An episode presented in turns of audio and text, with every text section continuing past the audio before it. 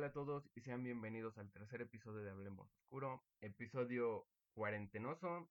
Nos encontramos aquí nuevamente, queremos seguir con este proyecto. Seguimos en semáforo rojo, pero estamos tomando las debidas precauciones. Esperamos que todos los que escuchan esto se encuentren bien. Y pues queremos seguir con esto para nosotros distraernos un poco de esto y que ustedes también puedan hacerlo. Me encuentro nuevamente con mis dos amigos Alejandro y Luis. ¿Cómo se encuentran? Espero que se encuentren súper bien. Mi nombre es Alejandro. Espero que se lo estén pasando chingón y por lo menos se entretengan un rato con esto. Pues yo me siento bien, Jesús. Un poco cansado de la rutina que estamos forzados a tener, pero agradecido a la vez por tener problemas no tan serios. Y pues el tema de esta semana supongo que vamos a resumir un poco todo lo que vivimos estos últimos meses de inicios de cuarentena, clases en línea, cómo ha sido la relación que hemos llevado con las personas que tenemos en casa, porque bueno, al menos en mi caso no estaba acostumbrado a tener a mi familia todo el tiempo en mi casa, entonces me he visto los forzado. conocías. Sí, güey, lo acabo de conocer, yo no sabía que tenía papá y al parecer sí lo tengo. Spoiler, no parece, pero aquí andan, aquí andamos al 100. Entonces, ¿ustedes tienen algo que decir? ¿Cómo les ha ido Sí, yo no tengo papá, güey. Lo lamento. Rezado? Perdón.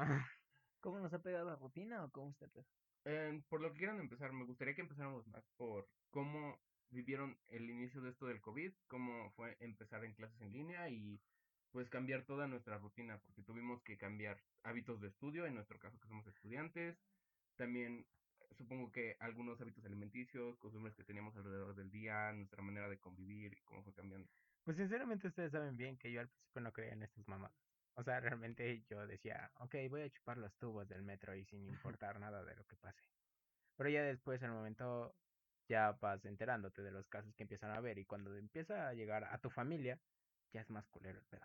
O Bueno, sea, sí. realmente está culero. Bueno, se entiende, te gusta chupar tubos, entonces tiene sentido. Pues en mi caso estuvo un poco raro porque yo la neta sí estuve asustado del COVID al inicio. Es De hecho, yo fui una de las primeras personas Que me y está regañó. chingón, aparte que lo regañé. Estuvo chido de llevar cubrebocas a la escuela. Ajá. Y eso no por, pues más no por mí, fue porque me dijeron en mi familia y cosas así. Lo del COVID yo no pensé que se fuera a, gra- a grabar tanto.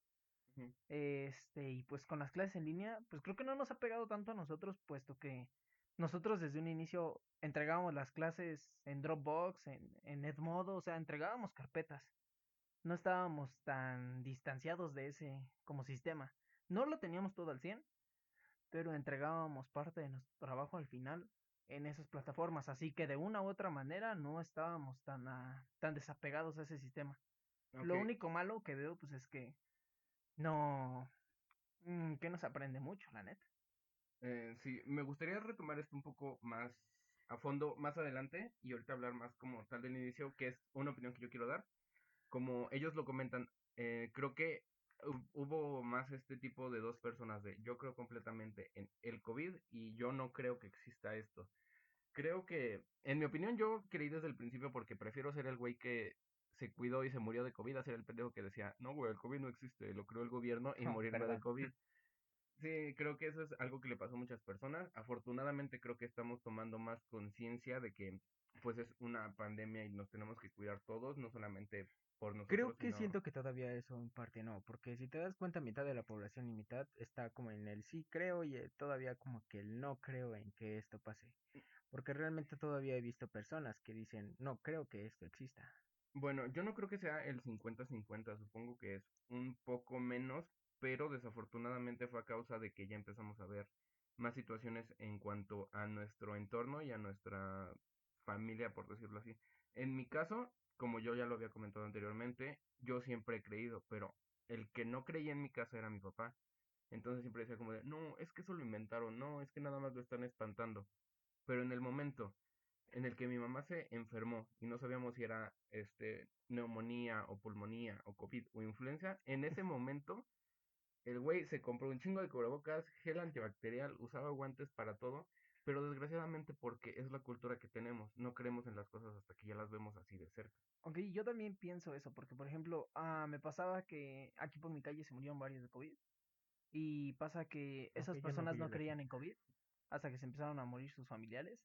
Pero igual se me hace una unas personas medio pendejas porque en su funeral había un chingo de personas disque despidiéndose en un lugar donde se supone que se murió de COVID, algo muy pendejo. Y bueno, otra cosa que da coraje, la neta, es que ah, al inicio teníamos más actividades nosotros que dejamos de lado por, pues por seguir la cuarentena, entre comillas, que ya se, extendió muchísimo, por seguirla bien. Pero hay personas que no les importa. Y creo que eso afecta demasiado a todos, porque no, no respetan de ninguna manera y nosotros nos podemos contagiar sin siquiera salir de nuestra casa. Por, no sé, los alimentos que hayamos comprado, no sé, la verdura, la fruta de las personas que no siguen la cuarentena o no se cuidan más bien. Pues a decir verdad, como ustedes están diciendo, realmente hay veces que las personas son un tanto inconscientes y como dice Jesús, a veces las personas, o bueno, el mexicano promedio, vamos a decirlo así, pensamos que hasta que no lo vemos no lo creemos. Y sí, realmente, o sea, tiene razón, porque realmente así pasó en varias personas de mi calle e incluso familia, que hasta que no vieron que una persona se estaba muriendo de su familia, no empezaron, empezaron a creer a que esto existía. Y realmente creo que eso es lo que pasa con los mexicanos. Yo otra cosa que pienso es que ah, ya lo habíamos, ya te había comentado la otra vez, Jesús, de que la vida, la muerte, de la- para mí la muerte le da sentido a la vida. Y yo creo que si no, No, pero sentimos, es que para espérame. Jesús resucitas, güey. o sea, re- aguanta, aguanta. Eh, eh, la muerte le da sentido a la vida.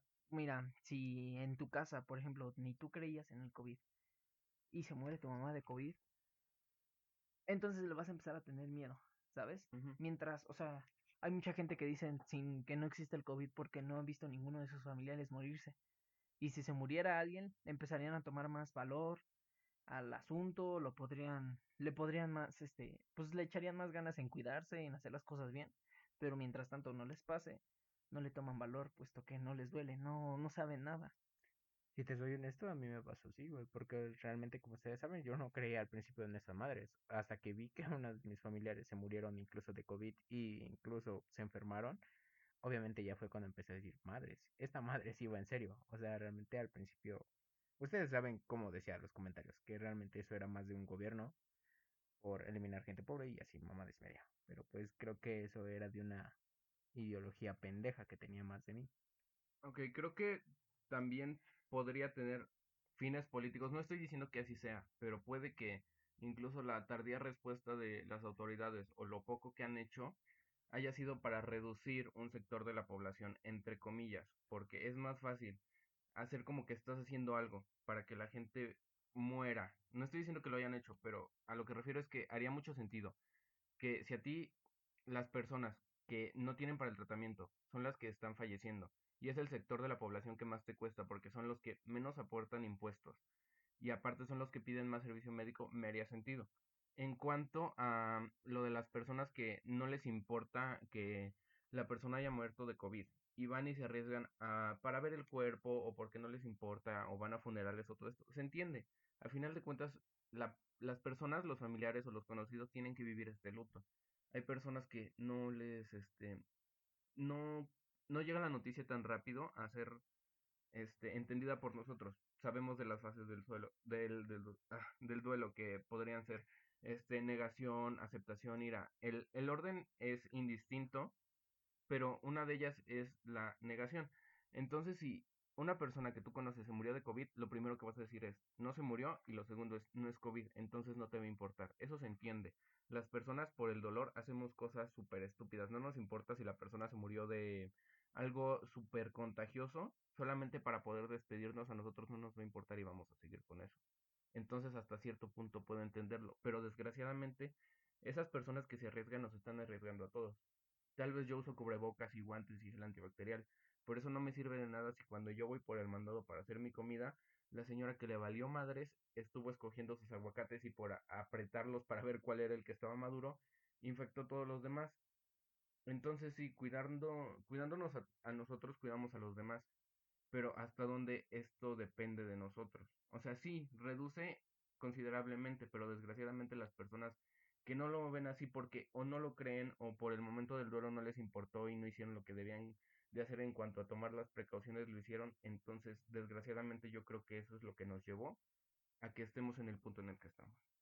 Ok, yo también pienso, ah, no sé si sea realmente algo causado por el gobierno, como lo dices, mira, no, No digo que no, ni tampoco digo que sí, ¿sabes? Estoy neutro en esas cosas. Sí, puede ser una posibilidad, aunque obviamente no estamos desmintiendo o confirmando. Podríamos decir que es un 70-30 más o menos. Bueno, yo estoy abierto tal cual a todo. Eh, 50-50. eh, pero, o sea, otra cosa que yo también pienso que de esto se va a sacar muchos. Ah, va a haber muchas personas que vean, o sea, aprovechen monetariamente de esto. Claro, está el ejemplo que apenas pasó con Andrés Manuel, que compró respiradores en 30 millones, algo así. Ujú.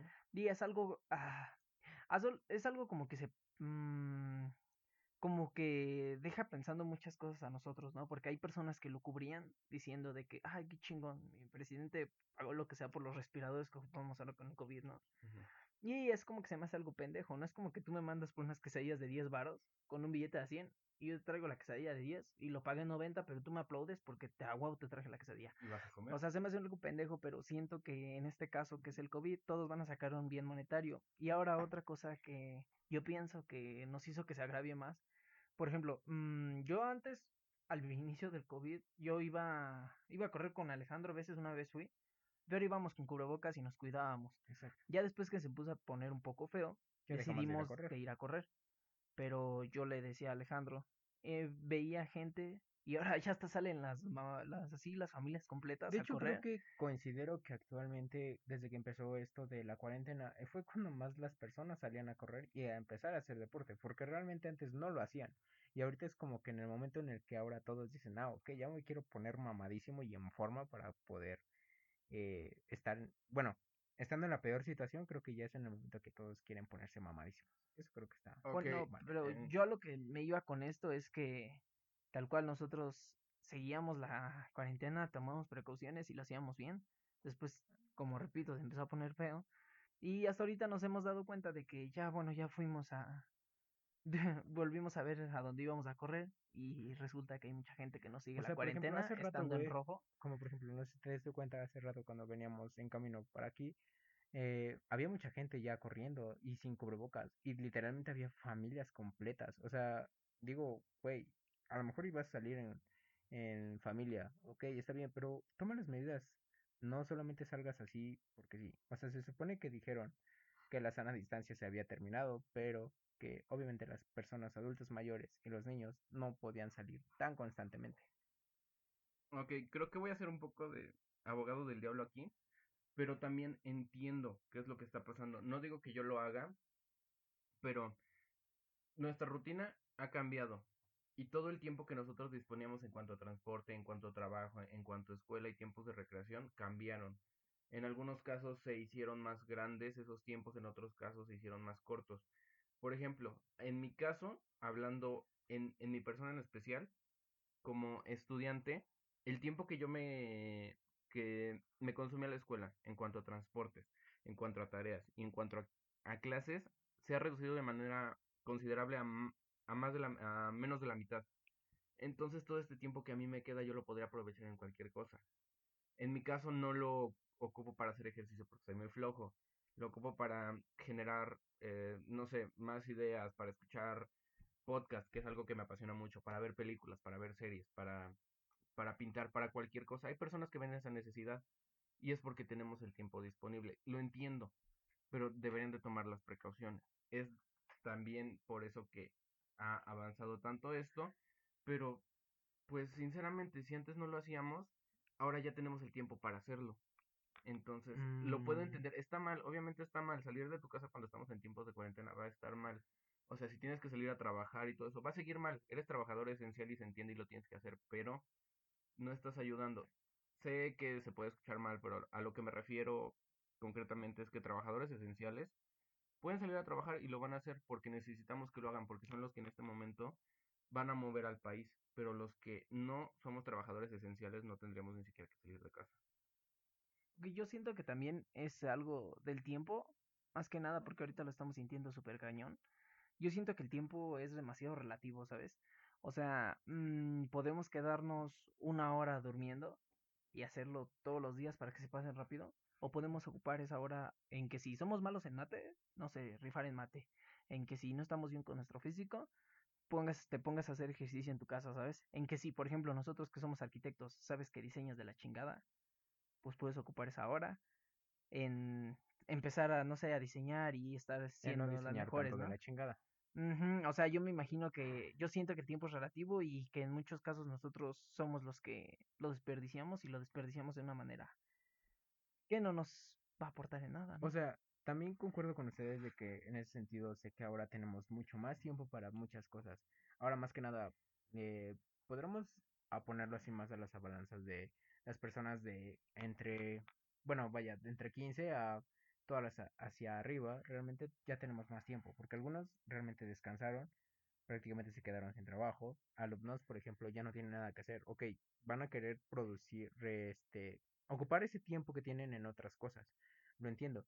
Pero hay veces que sí somos un tanto tontos y nos que nos exponemos a muchas cosas, realmente. Porque hay veces que, o sea, bien puedes hacer ejercicio en tu casa, realmente puedes hacerlo en tu cuarto, o puedes hacerlo en un lugar pequeño. Y hay gente que dice, ok, mejor me voy a correr al eje. O sea, realmente eso lo veo un poco mal porque, pues, güey, estás en una cuarentena y realmente sí te expones demasiado. Ok, pero lo que siento que te da enojo es que antes hacías eso, por ejemplo, y lo dejaste de hacer tú. Pero volteas y ves un chingo de gente que lo hace y tú mientras estás siguiendo las cosas a la regla. Y es lo que Pues decía sí, Jesús. no Aguanta, ver. aguanta, aguanta. Pero tú sigues las reglas, ¿no? Y vas a la tienda, güey. Y el güey del jarrito, el que daba el jarrito, no ocupó cubrebocas, no hizo ni madres. Y tú tan, por tan solo ir por tus alimentos ya valiste madres. Y toda la semana te la quedaste pasando en, en tu casa bien, saliste con cubrebocas, hiciste el ejercicio, lo que tú quieras, lo hiciste en tu casa. Pero de todas maneras las personas de afuera son las que la cagan también. O sea, si no se hace esto completamente, o sea, si no, si las cosas no las hace bien totalmente todo el grupo, con que uno falle, todos va a valer verga, la neta. Pues teóricamente tú me estás insinuando que aunque nosotros nos tomemos las medidas necesarias, habrá gente que no la haga y no la va a venir a cagar todo lo que nosotros hicimos. Mm, sí, o sea, eh, también he pensado así como en que yo en qué me puedo o cómo me puedo proteger ante esas cosas, ¿no? Que es lavándote las manos y cosas así. Pues realmente no tiene sentido Pero, no sabemos en cuántas cosas han pasado las cosas que nosotros tocamos. mm, pues es que eso es algo cabrón del COVID, o sea, si lo vieras estaría chingón, pero pues no sabes ni dónde está, o sea, Exacto. Lo, lo pudiste haber, o no sé, a lo mejor estuvo en un árbol donde te recargaste cosa que ni siquiera te imaginaste que estaba y ahí está. Pues sí, pero creo que lo que hacemos es para reducir las posibilidades de no tenerlo, no como tal para no contagiarnos. No es lo mismo que va a pasar si un güey llegó de la calle, se lavó las manos y después fue a comer papitas, que el güey que nada más llegó y se fue a comer las papitas. Estamos de acuerdo que estamos bajando la probabilidad. Todos debimos haberlo hecho. Hay personas que se entiende por qué no lo hicieron, porque son personas que viven al día o trabajadores esenciales, y eso se entiende y se justifica. Para ti, ¿qué son los trabajadores esenciales? Personal de salud, personal que se encarga de este acciones sanitarias, como son las personas que barren las calles, los que recogen la basura, todo este tipo de personas y los alimenticios. A mi parecer, esos son los importantes. Los de las micheladas, los de los bartenders Eso no estoy de acuerdo. Obvio, de- era broma. No, sí, sí, sí, eh, pero por ejemplo, un algo que yo voy a decir, el negocio de mis papás es de alimentos, pero no es un alimento que sea esencial. ¿Y por qué trabajas ahí? Trabajo ahí porque necesito dinero. A lo que Ah, entonces, pues entonces- prácticamente voy. todos tienen que comer, güey. O sea, sí, literalmente hay personas que van al día y, por ejemplo, las personas que... Como los de los Bonais. Ajá, por ejemplo, güey. Realmente esas personas a lo mejor dices no son esenciales, pero entonces si no venden, no comen, güey. Es, es lo que dije, por eso incluía parte de los trabajadores esenciales, incluía a las personas que viven al día, porque estoy consciente de que no todos tienen la posibilidad de... Dijiste alimenticios. No, también incluía a las personas que viven al día. Ustedes que están escuchando esto retrocedan 30 segundos. Mm, darme la razón. Espera, déjame terminar esta idea. Entonces todas estas personas se justifican que estén afuera y se supone que deben de estarlos, porque sin la persona que recoge la basura, se hace un cochinero en la casa y eso se vuelve un foco de infección. Sin lo- el personal de salud no hay nadie quien atienda a los enfermos y vamos a valer verga. Y sin las personas que preparan alimentos y los venden, lo mismo. La cuestión aquí es, sí, se considera alimento desde la persona que vende una sopita hasta la persona que está encargada en un restaurante que vende paellas a Pero, 10 güey, sinceramente, mira, yo lo veo esencial así como de decir, ok, yo necesito al güey de los tacos porque al chile los viernes voy a querer tacos, güey. O sea, literalmente, para mí ese güey sí es necesario en mi vida. Sinceramente. Y, a- y es como ayudarnos mutuamente, ¿sabes? Porque así yo le ayudo a él a que él coma y yo como. O sea, no sé si me estoy dando a entender, en el sentido de que los dos estamos ganando. Que yo lo veo de otra manera. Este, como lo que lo que te platicaba la vez pasada. O sea, está chingón que nuestros problemas sean mentales y no físicos. Ajá. Y nosotros probablemente hablemos desde un punto de vista donde nosotros podemos quedarnos en nuestra casa y por, ponle no darnos ciertos lujos, pero vivir bien, o sea, tener comida. Ajá. Pero por ejemplo, el señor del Bonais, como lo dice él, que lamentablemente para ti no es como ah, algo que necesitamos, no, un trabajador esencial o algo que necesitamos de primero. Pero es que ese, es que ese señor, ese brother, si no sale a vender, no come, ¿sabes? Entonces no sabemos cuántas personas deben de salir a hacer eso. Por ejemplo, es más, hasta los que venden discos en el metro. ¿Qué dirás? Tú desde tu punto de vista dirías, ¿para qué salen esos güeyes si no necesito escuchar música en estas situaciones, no? Pero si ese güey no sale, la No familia de ese güey no va a comer. Entonces, es algo muy cabrón porque entonces a quién le haces caso o qué leyes pones, porque qué vas a polarizar, ¿sí me entiendes? O sea, si tú tal cual dices, no, pues nada más que salgan a vender los de la horrera. Los que vendan en un tianguis, que tengan una familia, te van a decir, no chingues, ¿no? Y ahora si dices, no sé, que se hagan solo los del tianguis y los de las verduras. Los del Walmart van a decir, no, pues es que yo también tengo familia. Ese es el pedo, ¿sabes? Que, por ejemplo, ahorita tú que dices que trabajas con tu familia y que no es un alimento primordial, lo haces porque tienes que comer. Es así en todos, ¿no? Nada más que hay otras personas que se exceden saliendo a correr, que salen a tomar, que salen a cosas que no son necesarias. Exacto. O sea, tan solo también imagínate, cuando quitaron a los cerillitos, cuando empezó esto del COVID, luego lo quitaron a los cerillitos. Los de los cerillitos obviamente no cobran como tal por un sueldo, ellos cobran a lo que le da la gente. Entonces prácticamente esas personas a veces por esa situación de que los descansaron y los quitaron, prácticamente ya no tienen esos ingresos que a ellos les convenía. Al igual como por ejemplo en los tianguis. A lo mejor sí se comprende de que digan, ok, nada más van a estar las personas que venden alimentos, frutas, verduras, etcétera. Pero entonces esas personas de que se mantenían de vender, por ejemplo, ropa o vender otros tipos de productos, entonces de qué se van a alimentar. O sea, a lo mejor y eh, por una parte eso siento que sí está cabrón, porque realmente ahí ya no estarían generando ingresos, entonces se la ven más difícil. Ok, sí, estoy de acuerdo con ustedes y es por eso que incluye a las personas que viven al día. Nah, mamadas, nada No, más en serio, del sector comida. Personas que están escuchando De esto saben que lo dije. Entonces, a lo ¿Nos que voy. estás diciendo pobres a nuestros viewers, güey? ¿A nuestros dos millones?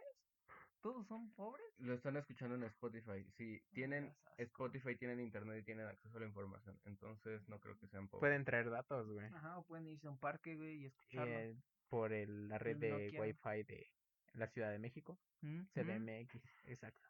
Bueno, a lo que voy. Estoy hablando desde mi punto de vista privilegiado, entre comillas. Sé... Ah, tú porque eres rico, güey. No, no soy rico. Sé que tengo un privilegio solamente por el simple hecho de que sé que voy a dormir bajo un techo, porque tengo al menos alimento para un día y porque sé que Nah, tengo un lugar seguro en el que voy a estar. Hay personas que no tienen ni siquiera eso. Estoy consciente.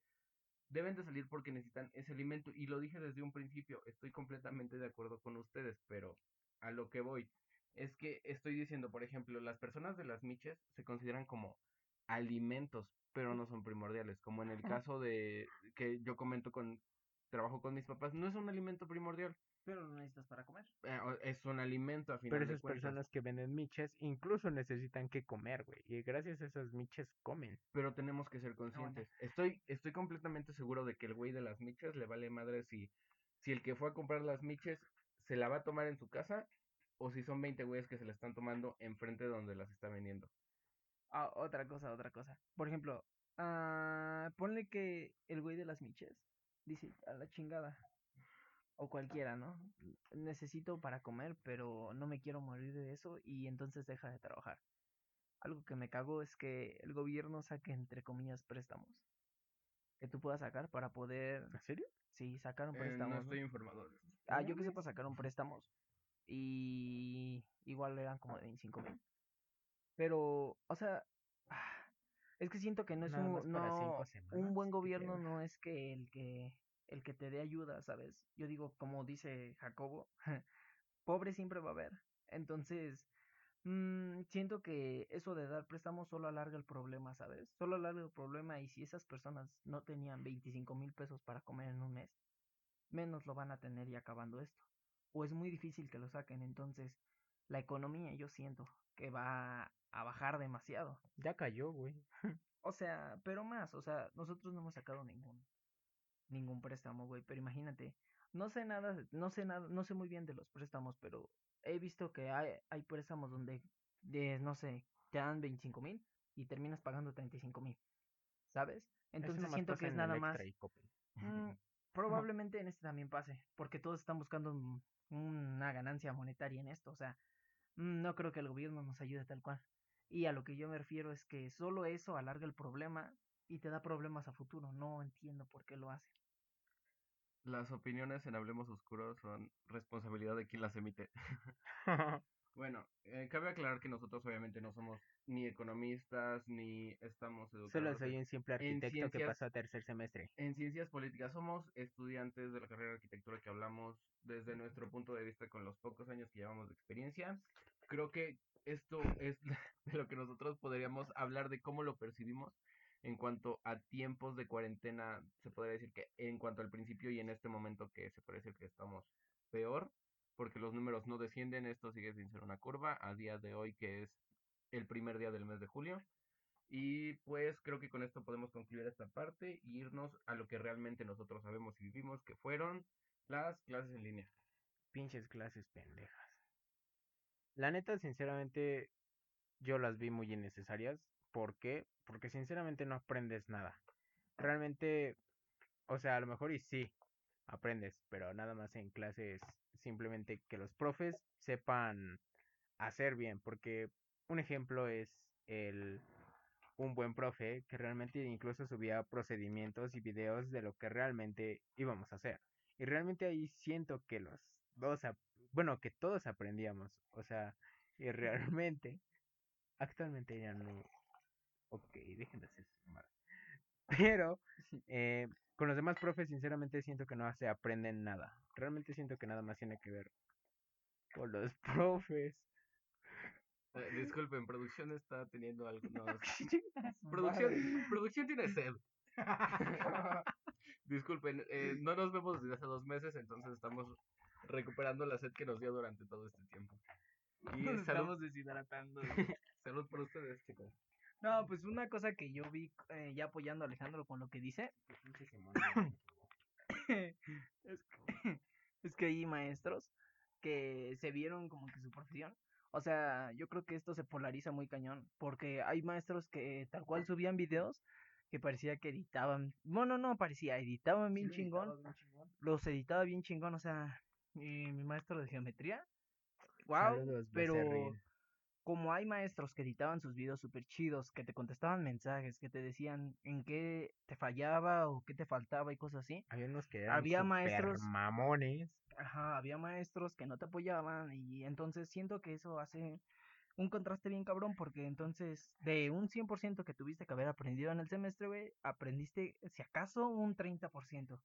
Y otra cosa es que mm, a lo mejor pudimos haber aprendido más por nuestra cuenta y no quisimos, pero mm, siento que realmente siento que ahí es culpa un poco, siento que también viene siendo 50-50, porque 50 hacia el profe que no explica bien y 50 hacia nosotros. ¿Por qué?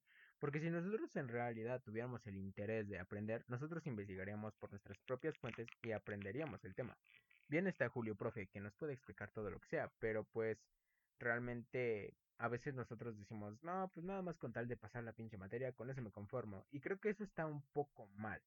Porque realmente si nosotros quisiéramos en verdad aprender y mejorar bien el tema y dominarlo, realmente tendremos que nosotros estudiarlo. Por nuestra cuenta. Ok, yo me voy a ir un tanto más a lo general. Ah, mamadas. Dale. Retomando el comentario. ¿qué vas a decir? Tu ese soy yo. bueno, retomando un poco lo que ustedes dicen en mi caso al menos, nosotros fuimos de grupos distintos, entonces hay maestros en los que concordamos y algunos en los que no tenemos nada que ver o son materias diferentes. Supongo que es algo normal de todas las escuelas. Entonces este profesor que nos dio la materia, el cual hizo un gran esfuerzo realmente, que ajustó sus tiempos de entrega y nos hizo videos, ah, en mi caso, fue el único que realmente se preocupó porque aprendiéramos. Uno de siete. Y estoy hablando en una escuela que a mi parecer mm, tal vez no sea la que tiene más prestigio o la mejor. La verdad no lo sé, no voy a darle La UVM. Unitec. la Universidad Isel, claro que sí. Universidad Isel, patrocínanos. Sí. Bueno, a lo que voy es que tal vez no, no sea la mejor, pero en cuanto a clases presenciales, yo no me puedo quejar de nada porque a mi parecer los maestros hacen muy bien su trabajo en cuanto a clases presenciales. Pero a la hora de llevarlo a las clases digitales, el único que se tomó el esfuerzo de hacerlo fue un profesor. ¿Cómo se llama? Un profesor de 7 es Raúl Becerril, el... ¿Cuántos años tiene? No sé, güey. no- Ah, no sé. El punto es que, al parecer, en mi caso fue así. Y no sé si en el caso de ellos dos haya sido lo mismo. Sí, al chile sí. Pero- eh, es que como tú dices, la neta hay profes que se rifan bien chingón en las clases presenciales, como por ejemplo el de mate. Ese profe en mate era bueno. mm, Era bueno, estricto a su manera. Era estricto, pero la neta te echaba la mano, te apoyaba. O sea, si tú decías, no sé dividir, por muy pendejo que fuera tu pregunta, ese güey se regresaba y se ayudaba. Pero el problema es que este profe ya está un poco grande y a él nunca había, según yo, nunca nos había dejado ningún trabajo en Edmodo, ni en Classroom, ni nada de eso, ¿sabes? Y ahora empezando esto, solo nos mandaba este, Las que- investigaciones que las teníamos investigaciones que teníamos que hacer y yo siento que no le dio ni siquiera chance de eh, revisarlas bien. Y siento que eso está, o sea, nos perjudica a largo plazo porque la neta a mí me da miedo salir de la carrera sin saber cosas, ¿sabes? Por ejemplo, también tenemos otro ejemplo como en el taller de diseño, que realmente, pues ahí sí estábamos aprendiendo súper cabrón cuando estábamos en unas clases presenciales, ya que los el profe como tal sí nos enseñaba bien lo que teníamos que hacer para identificar un plano, fachada, etcétera. Pero cuando empezamos a más o menos, bueno, ya con las clases en línea, como que se desobligaba un poco y solamente nos mandaba eh, y decía, ok, nada más copien eso con los materiales que tienen y ya, hasta ahí y realmente nos daba lapsos de entregas hasta de un mes. O sea, realmente sí como que a lo mejor uno dirá, ok, me conviene porque tengo un chingo de tiempo para poder hacerlo, pero realmente no estás aprendiendo nada si nada más estás copiando lo que estás viendo tras una pantalla sin saber qué estás copiando, güey. Ok, nada más para terminar mi idea, a lo que voy. Es ¿Qué quieres? las, las clases presenciales, estamos de acuerdo que... De acuerdo, pues no. Eh, ¿Tienes más sed? Eh, no, ya se me- Toma agua, güey. Eh, Uy, deliciosa esta agua. Bueno, em, en cuanto a clases presenciales, al menos yo, a como lo veo, el sistema educativo no es el mejor en general en México. Pero a mi parecer, aunque se vea el temario al 100%, generalmente lo que aprendemos los estudiantes son dos tercios. Y estoy hablando de aprender de al menos eh, saber algo de los temas y retenerlo. No sé mucho mate, pero dos tercios es más de la mitad. Eh, está- sí, güey. Exacto, pero estamos hablando en cuanto a clases presenciales y en cuanto a clases en línea, no se nos Ni un responde- cuarto, güey. No, apenas un Un tercio, sexto para que se escuche más. Apenas y un tercio. No, dos sextos. Y estamos hablando de eso No porque mames, eso es igual con no mames.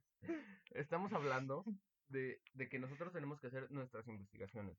No se resuelven dudas. En nuestro caso, que nuestra carrera conlleva un proceso creativo muy cabrón, necesitamos ser guiados por alguien que, que tenga más experiencia porque no sabemos si lo que está haciendo es correcto o Pues no. yo me pongo creativo y me dicen pendejo. Y eso lo hace en clases, en clases virtuales. Imagínate en presenciales y También lo hacían. ves re pendejo. Ay, es que otra cosa que yo también sentía bien, bien culera es que otros profes te decían tal cual. Por ejemplo, si te tocaban dos clases a la semana con él, te daba los trabajos de esas dos clases y te decía, los puedes entregar hasta el viernes a las 11, ¿no? Sí, sí había, güey. ¿Quién? Mm, el becerril. Ah, ya. más Ok, que- pero había profes que te hacían levantarte en la mañanita, igual a la hora de la Ay. clase, y, o sea, te dejaba dos horas para hacer el, Sí, el trabajo. Y otra cosa es que seguidas. cuando vas a la universidad, güey, y estás en tu salón, no sé por qué no te da huevo hacer el trabajo, pero cuando estás en tu casa y te acabas de despertar, no, te dan ganas de desayunar a la chingada mientras estás en la clase del profe. Entonces, siento que esta, mm, siento que este semestre se fue a la basura completamente y probablemente el siguiente se va a ir a la basura Y el si siguiente. sigue en línea, ¿sabes? Y yo creo que esto va a tardar demasiado en lo que sale una cura ¿Ustedes- y todo ese pedo. ¿Ustedes piensan que vamos a regresar a clases presenciales el siguiente semestre? ¿O como al No. menos se, si- se tiene previsto que regresemos todos en septiembre? No, estoy casi completamente No. seguro de que no va a ser así. El momento en el que podremos regre- este, regresar a nuestra anterior normalidad, Ya no vamos a regresar a nuestra normalidad. No. Esta es la nueva normalidad. eh, se podría llamar así, pero a mi parecer el momento en el que vamos a poder regresar a lo que era antes es en el momento que hay una vacuna para eso. Ok, y sabes, es que mira, por ejemplo, el gobierno de México que está, no es muy bueno. Ustedes Aguanta, aguanta. Ahorita Las que estamos... opiniones son de quien las emite. Ah, Tú lo acabas de decir, güey. Este... no, que me lleve la chingada. Sí. no, por ejemplo, que ahorita estamos en rojo y ya se están abriendo las Ya empresas. estamos en naranja, amigo. Aguanta, aguanta. Un naranja ¿Eso es oscuro. mejor o, mm, o peor? Para mí es supone- mejor, ¿no? Naranja va antes del rojo, ¿no? El rojo ya es como... ah, Significa peligro. como que el rojo ya es fin de mes y huele a tubo. Huele a tu- Se supone que el naranja es un secundario, así que yo digo que ya es un poco. Ah, aguanta, aguanta. Se supone que no estamos bien, ¿sabes? No me gustan las naranjas. Se supone que no estamos bien y ya están abriendo las cosas, ¿sabes? Entonces no me sorprendería que en el siguiente semestre, antes de que no hubiera una vacuna, ya entrábamos a escuelas, escuelas, ¿sabes? O sea, siento que les surge volver a reactivar la economía y les vale verga en qué situación estemos, ¿sabes? Creo que ya llegamos a un punto que se mueran los que se tengan que morir. Y Pues que hecho, siga ya esto, estamos ¿sabes? en ese punto. Bueno, así nacimos. Así nacimos. Ah, como yo lo veo, no hay algo correcto que, que pueda hacer que pueda hacer gobierno.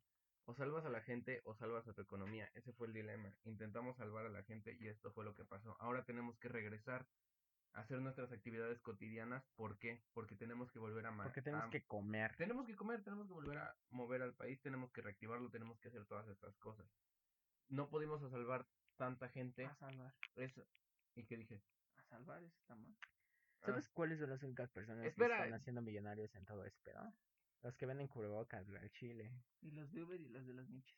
Sí, al chile sí. Es una oportunidad a tomar, sinceramente, pero la cosa yo siento que está mal ya cuando los vendes a sobreprecio. Si necesitan cubrebocas, ok, los voy a vender, los voy a dar a 2.50. Si necesitan Están cubrebocas, a 10. ok, los voy a vender, los voy a dar a 20 varos, ahí es cuando Están ya está Ok, problema. pero siento que ese es un pedo de nosotros. Es como lo que platicamos la vez pasada, que era como un valor agregado. O sea, güey, si el cubrebocas cuesta 3 pesos, pero a mí me lo están dando a 12 y yo lo compro a 12, los que los venden van a saber que yo los voy a pagar a 12 y después lo van a subir a 13 porque saben que lo que cueste es lo que voy a comprar. Lo que voy a pagar más bien. Es como los iPhone, lo que decíamos. Que Nadie en eso. muchas... No, no, no, eso lo platicaba con Jesús Ah, perdón. que en muchas partes, o sea, los iPhones tienen la misma capacidad, no sé, que un Xiaomi, pero no sé, iPhone sabe que puede vender cosas caras y que su mayoría, la mayoría de su e- de su público lo va a comprar en el precio en el que lo den, ¿sabes? Creo que en cosas de salud estamos llegando en un momento en el que si nos venden un cubrebocas de 25 pesos como lo dijiste, somos capaces de pagarlo y es más, vamos a poder pagar más si sigue esto así, ¿no? Pues sí, creo que en este momento ya esa parte de si lo necesitas y Lo hay pocos, vas a pagar lo que sea. Como el papel de baño. Vas a pagar lo que te estén pidiendo. Pon tú que no el papel de baño, este no es un ejemplo tan Yo claro. no cagué más, eh, güey. Yo Tampoco, normal, güey. Pues hasta donde sé, tuviste diarrea como 15 días. Hacia la entonces verga, no ¿no sé. te conté eso, güey? No. No mames, tenía vo- pinche vómito anal 15 días, güey. No mames. Güey, nada más ya me estaban saliendo Parecía cuadritos en la mañana. güey. Parecía mañana de bomberos Sí, no, estuvo chido. Qué pinche. Re- Ya perdí la idea que tenía. Pues no, bueno. Continuemos. Ah, bueno, entonces yo ahora lo que veo con todo esto es que yo siento que va a faltar un chingo para que exista la cura, porque imagínate, o sea, ya la inventaron y ya está la cura, pero ahora tienen que ver cómo se comporta la gente a la que le ponen todo eso, ¿no? Y yo siento que aunque no tengamos cura, vamos a regresarla entre comillas a la normalidad y eso es algo que me da mucho miedo. Pues se supone que, bueno, esto lo voy a ma- meter más como una nota o un pequeño noticia. Se Datos supone un dato Alejandro. curioso. que no sirven de ni madres. A lo mejor y sí sirve, güey. Porque se, se está estimulando, bueno, se está diciendo que hay un concurso de vacunas en México, que realmente la que funcione va a ser la que se va a patentar. ¿Por qué? Porque está diciendo el sector salud que México quiere patentar su propia vacuna para que ellos la dispersen hacia todo el mundo. y no se quiere esperar a que el mundo se la dé a México. ¿Te imaginas? Eh, Bienvenidos a Ridículos. O sea, se supone, estás, que por se cada supone- delegación hagan su cura, güey. o No sea, se está mames. suponiendo, güey. En la mía la van a hacer de baba de nopal. Los Te vas del a poli, poner- Aquí es de mona, güey. Te vas a poner bien eléctrico. O sea, se supone que en lo que es la UNAM, el Tecnológico de Monterrey y otras No, universidades, Monterrey no, el de Tláhuac, bueno, universidades se están se están uniendo para poder crear la cura. O sea, eso es un concurso. Realmente cada universidad está haciendo su este propia vacuna y la que funcione va a ser la que va a tener el impacto no solamente nacional, sino también quieren hacerlo mundial. Y eso es lo que se está planeando para que México sobresalga en ese sentido. Ok, sinceramente creo que esto ya va un poco más afuera del tema. Pero... No, güey, porque es del COVID. No, me refiero a lo que voy a decir, no a lo mamadas. dijiste. A lo que tú dijiste. Bueno, yo dije que era una nota. Ah, bueno, eh, hasta donde yo tengo entendido es una carrera mundial entre comillas, los que los laboratorios que están generando todas estas estos intentos de vacunas y pruebas para poder lograr erradicarla. Los que están más avanzados son uno de China que no recuerdo cuál es y uno de Estados Unidos que es el laboratorio Moderna, que es el que va más ¿Cómo, avanzado. cómo? El laboratorio Moderna. A la perga. no Moderna. Si hablas inglés, mames. ¿Y güey. los chinos cómo se llaman? Ah, no sé. Ya mete Kudasai. Bueno, el laboratorio Moderna es el que lleva más pruebas. Ya hizo el experimento en 600 humanos. ¿Y, Y qué ahora lo tal? que quieren ¿Cuántos hacer- mató? No, o sea, todo bien. El problema de las vacunas es que no puedes acelerar los tiempos. Ok, ya inyectaste a 300 personas. Esas 300 personas están bien. Le salió otro En los primeros tres güey. Le meses. salió otro dedo, no En los primeros tres meses tienes que esperar un año para ver qué es lo que les pasa a esas personas. Dices, ok, todo cool, todo bien, no les dio COVID. Todo. Pero ya les creció otra cabeza en la espalda. Mm, ¿Voy a correr riesgo? Obviamente no. Entonces, si estamos viendo estas carreras que obviamente están costando muchísimo dinero, están costando muchísimo esfuerzo y tienen que tomar todo este tiempo, desgraciadamente sí, voy a tomar una actitud malinchista de que México no lo va a lograr. ¿Qué es malinchista? Es que yo Güey, o sea, ¿estás dudando que de México las mejor, bueno, una de las universidades no piensas, piensas que no va a lograr patentar una vacuna contra este pedo? ¿Estás sí. diciendo que el Yo Conalep digo- no está al nivel, güey?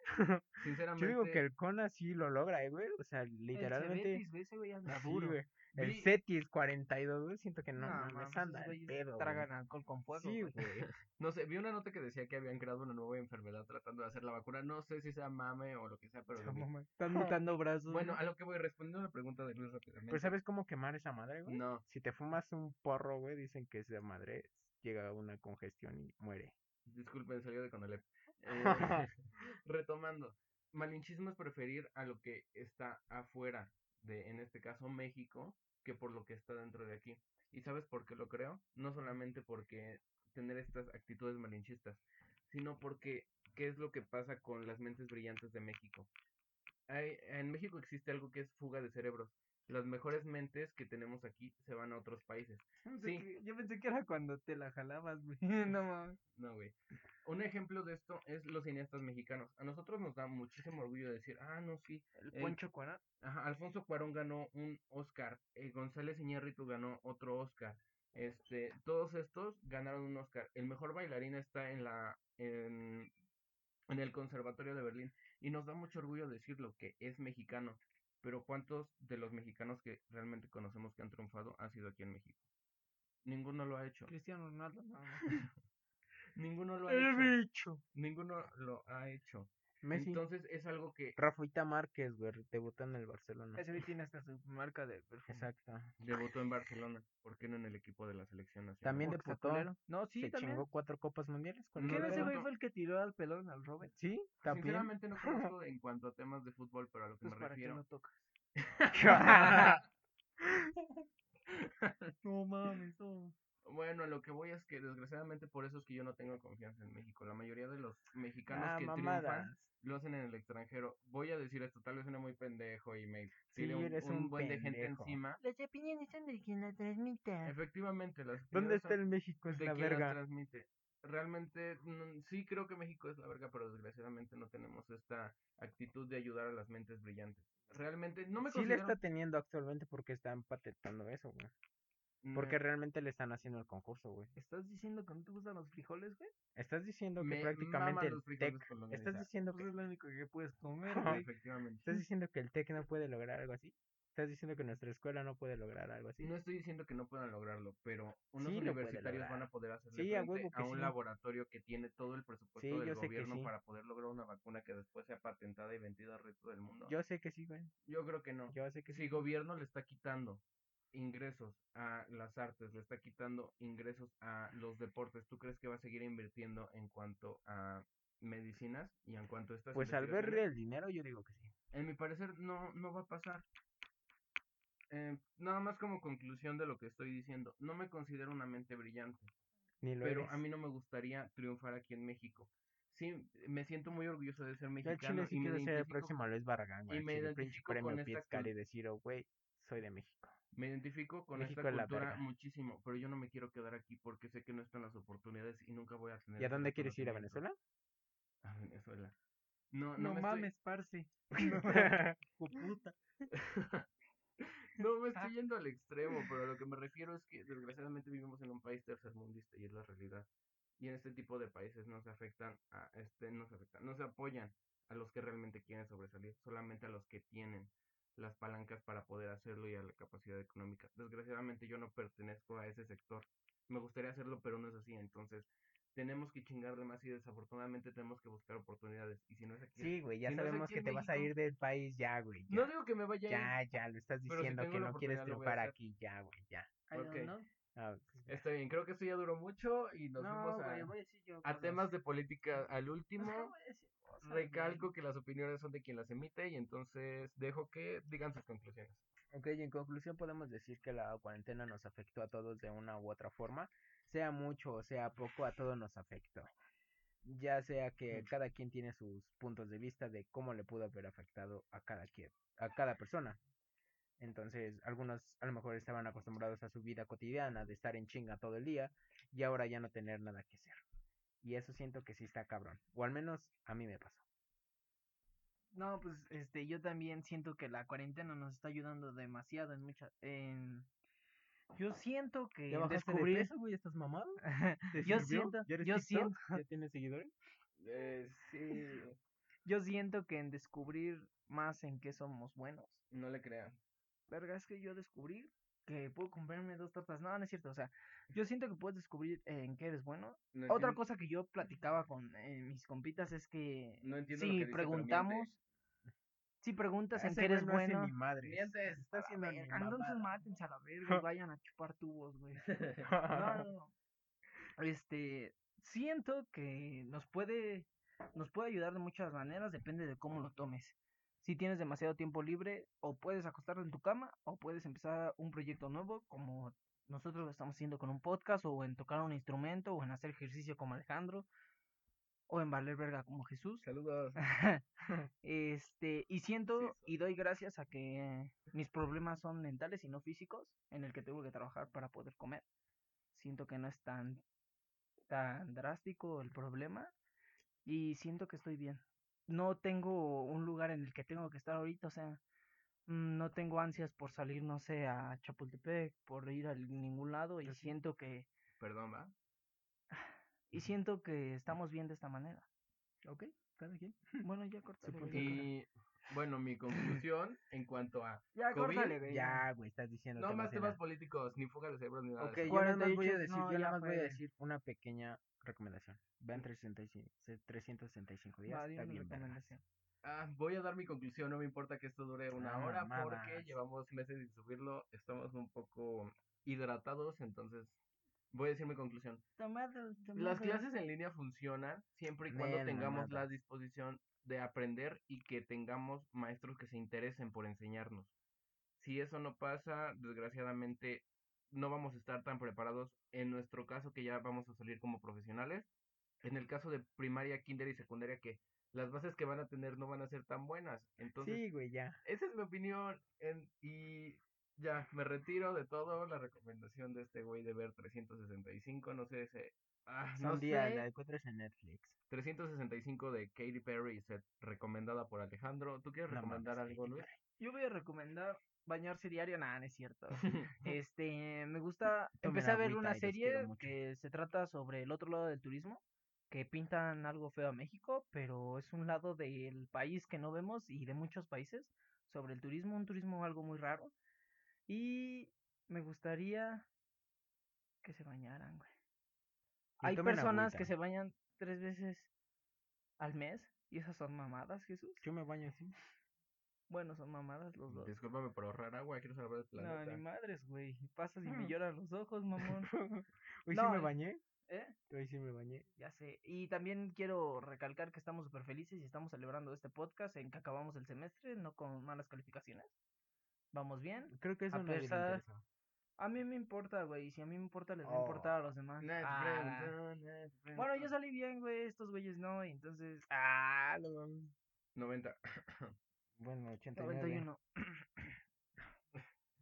Y bueno, mi recomendación es Love Victor, es un spin-off de Love Simon. ¿Qué es que- espino?